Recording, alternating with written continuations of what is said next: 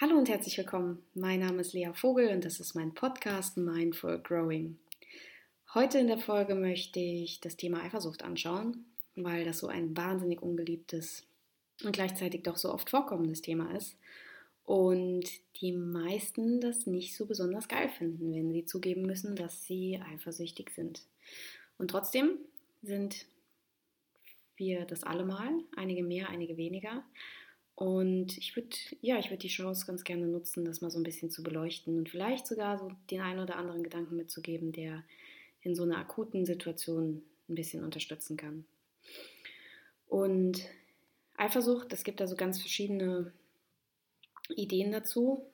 Ähm, Eifersucht sozusagen als sehr, sehr starkes Gefühl. Ich würde mal sagen, ähm, dass ich mich, wenn ich über Eifersucht spreche oder das, was ich hier meine, was ich beleuchten möchte, so dieses Gefühl, dass wir, vielleicht sind wir in einer Beziehung und oder gerade frisch verliebt und sagen wir mal, wir nehmen mal so eine ganz banale Situation, wir gehen gemeinsam auf eine Party, auf ein Event und jemand, den wir selbst als sehr schön, sehr attraktiv wahrnehmen, der macht unserem Partner vielleicht Avancen das wäre, das wäre so ein Szenario. Oder aber nicht mal und der Partner, die Partnerin. Im Übrigen, ich habe das schon mehrfach betont hier in diesem Podcast, ich meine natürlich immer sowohl als auch männlich und weiblich, ähm, aber ich vergesse das manchmal. Ich sage manchmal nur Partner oder manchmal nur Partnerin. Seht mir das nach. Das, ist, das liegt ein bisschen daran, dass diese Podcasts nie vorbereitet sind. Das heißt, ich sitze hier und denke laut quasi, während ich euch ähm, dabei habe und das Mikrofon an ist. Das heißt, ähm, ich, ich, lese nicht ab oder so und dann verzettel ich mich manchmal. Das habt ihr ja schon gemerkt. Ähm, das heißt, zurück zum Szenario. Wir sehen das. Wir sehen vielleicht auch, dass unser Partner jemanden gerade sichtlich attraktiv findet. Vielleicht kommuniziert er das auch. Vielleicht noch nicht mal. Vielleicht verstehen die sich nur gut. Oder aber vielleicht ähm, baggert die Person ihn wirklich dreist an. So. Und dann sehen wir das und sehen so ein bisschen auch, okay, da passiert jetzt was. Ähm, ist das noch sicher? Ist das nicht sicher? Und je nachdem, wie wir so als Mensch ticken, sehen wir das A, und dann haben wir eigentlich kein Thema, glaube ich zumindest, als Herausforderung. Also wir denken, oh, da ist jemand, der gerade meinen mein Partner auch toll findet und mein Partner findet die oder den auch toll oder zumindest verstehen die sich gut, und dann denken wir idealerweise, oh, ist doch schön, dann haben die jetzt eine gute Zeit und später habe ich die gute Zeit wieder mit ihm. So. Ja, das wäre eine Option, die ist aber eher seltener, würde ich sagen. Ähm, oder aber wir denken, Challenge accepted, dann zeige ich mich jetzt mal von meiner schönsten Seite und gehe da rein, jumpe da rein in die Situation, gebe meinem Partner einen Kuss und zeige mal, dass ich dazugehöre.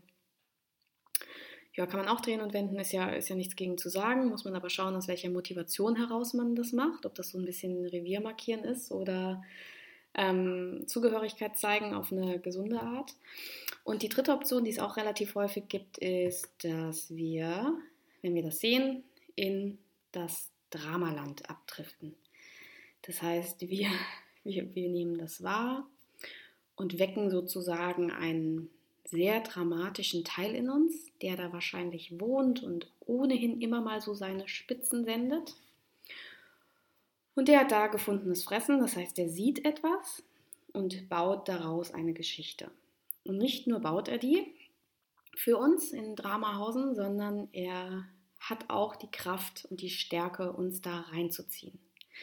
Das heißt, wir merken vielleicht, wir beobachten das und werden so immer enger ums Herz und um die Brust und das fühlt sich nicht mehr gut an.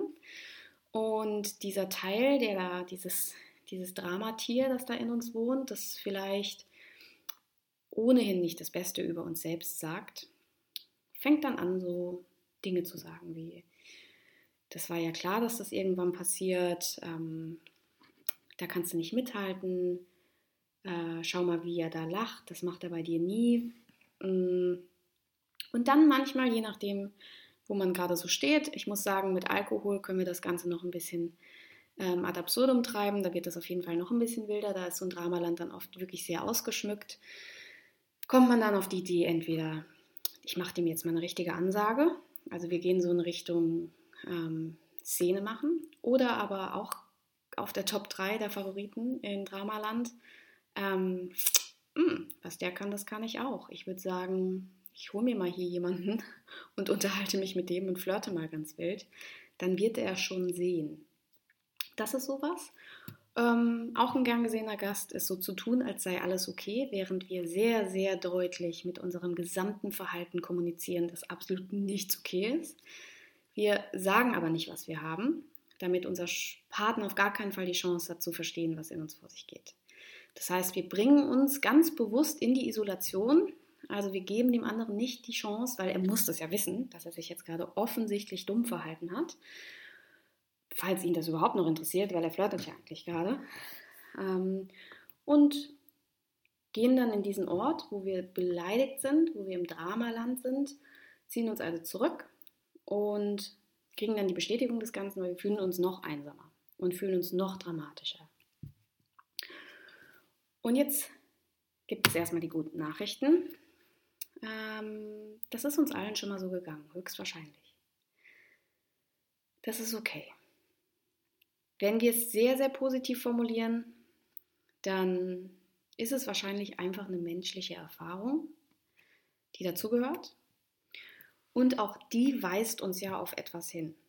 Sie weist uns auf der einen Seite vielleicht darauf hin, dass wir daran interessiert sind, diese Beziehung in einem stabilen Rahmen zu halten. Das heißt, dass wir überhaupt nicht daran interessiert sind, dass die an Sicherheit verliert. Anders formuliert, wir mögen die Beziehung. Das ist aber nur ein kleiner Teil, das wissen wir wahrscheinlich auch so. Das andere ist natürlich wieder so ein Pfeil in Richtung eigene Wunde, in Richtung eigenes Lernfeld, nämlich natürlich hat das Thema Eifersucht auch was mit unserem eigenen Selbstwert, mit unserer eigenen Selbstwahrnehmung zu tun. Und ich glaube, oft wissen wir das. Wir wissen, dass wir dann nicht das Beste über uns denken, aber in dem Moment, im Dramaland, haben wir wieder mal nicht die Ressourcen, um das, um das richtig zu filtern und zu sortieren. Also es fehlt uns dann schlichtweg an Ruhe und Gelassenheit und Klarheit, um zu sagen, ah ja, das ist jetzt mein Thema und das ist jetzt wahrscheinlich meine innere Stimme, die das sagt und ich bin jetzt wahrscheinlich gerade im Dramaland und ich lasse mal alle fünf gerade sein. So. Das heißt, was wir erstmal schaffen müssen, wir können quasi in dem Moment an zwei Fronten arbeiten. Eine ist so ein bisschen akut und die andere ist ein bisschen langfristiger. Und die akute ist, dass wir versuchen, mit allem, was wir so haben, aus dem Dramaland rauszukommen. Das geht leichter, wenn wir nicht Alkohol getrunken haben, auf jeden Fall. Und es geht auch leichter, wenn die Beziehung ansonsten gut ist. Also wenn wir gerade in einer ganz guten Phase sind. Und dann kann man sich wirklich an relativ simplen Dingen bedienen, die wir in dem Moment mal versuchen. Weil im Dramaland, da ist auch Verlustangst aktiv. Und dann sind wir in einem Modus, der uns wieder kindlich werden lässt. Und wenn wir kindlich sind, sind wir, haben wir gar keinen Überblick über, ja, über unsere, darüber, dass der Partner freiwillig bei uns ist und dass der uns nicht verlassen wird, nur weil er mit jemandem spricht. Und abgesehen davon, dass es auch okay ist, mit anderen Menschen zu sprechen. Und abgesehen davon, dass es auch okay ist, mit anderen schönen Menschen zu sprechen. und das, was wir versuchen müssen, ist uns daran zu erinnern, also das hilft mir, daran zu erinnern, dass es diesen Ort, nämlich Dramaland, wirklich gibt. Und dass dort oft keine guten Lösungen auf uns warten. Wenn ich sage oft, dann meine ich nie. Im Dramaland gibt es keine guten Lösungen. End of story. Da ist nichts Gutes, nichts Produktives, nichts Konstruktives zu finden. So, und wenn ich weiß, dass ich da jetzt wahrscheinlich gerade bin, dann habe ich ja schon mal mehr, als ich sonst habe, weil sonst steuern wir oft blind da rein. Und das Problem an Dramaland ist ja, dass es aussieht wie die Realität. Das sieht ja quasi aus wie die normale, reale Welt, nur ist alles eben sehr viel dramatischer und schlimmer. Und wir haben so einen anderen Anspruch, weil wir wollen ja dann, dass jemand jetzt blind erkennt, was wir fühlen, weil wir fühlen uns ja ganz offensichtlich so schlimm, wie wir uns fühlen. Von daher müssen wir uns erstmal klar machen, es gibt diesen Ort und wir sind jetzt wahrscheinlich in dem. Und da müssen wir ein bisschen wachsam mit uns sein, weil die meisten wissen ja, wie sich das anfühlt, dieses Abrutschen. Und dann kann, kann es tatsächlich helfen, dass wir zum Beispiel mal die Situation zu verlassen. Vielleicht nicht auf die beleidigte Art abzudampfen, sondern zu kommunizieren, hey, ich gehe mal ganz kurz raus oder ich spreche mal mit jemand anderem oder wie auch immer. und so einen kurzen Cut zu setzen in diese, in diese starke Emotionalität. Und in, dieser, in diesem Moment, dann weiß ich nicht, wenn wir vielleicht mal kurz rausgehen, ein bisschen atmen, ein bisschen in die Luft gehen und wir wissen, na, da ist wieder was passiert. Mhm, ja, das kenne ich ja schon so ein bisschen von mir. Das sind wieder alte Themen, okay. In dem Moment kann es auch tatsächlich mal helfen, sich an die guten Dinge zu erinnern. Also zu überlegen, wo man eigentlich gerade so steht, wie der Abend davor noch war, was man vielleicht für nette Dinge ausgetauscht hat. Und man könnte sich auch überlegen, wie diese Situation anders wahrzunehmen wäre, weil Dramaland, das ist ja das Problem, das ist immer so Einbahnstraßendenken.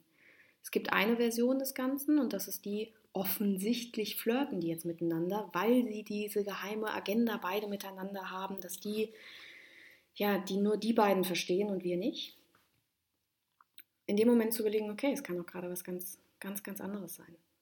Und diese Offenheit zu bewahren, dieses Element nicht aus den Augen zu verlieren und vielleicht sich daran zu erinnern, dass der andere gerade, auch wenn er mit jemandem spricht oder irgendwie flirtet oder wie auch immer, uns immer noch genauso zugewandt ist.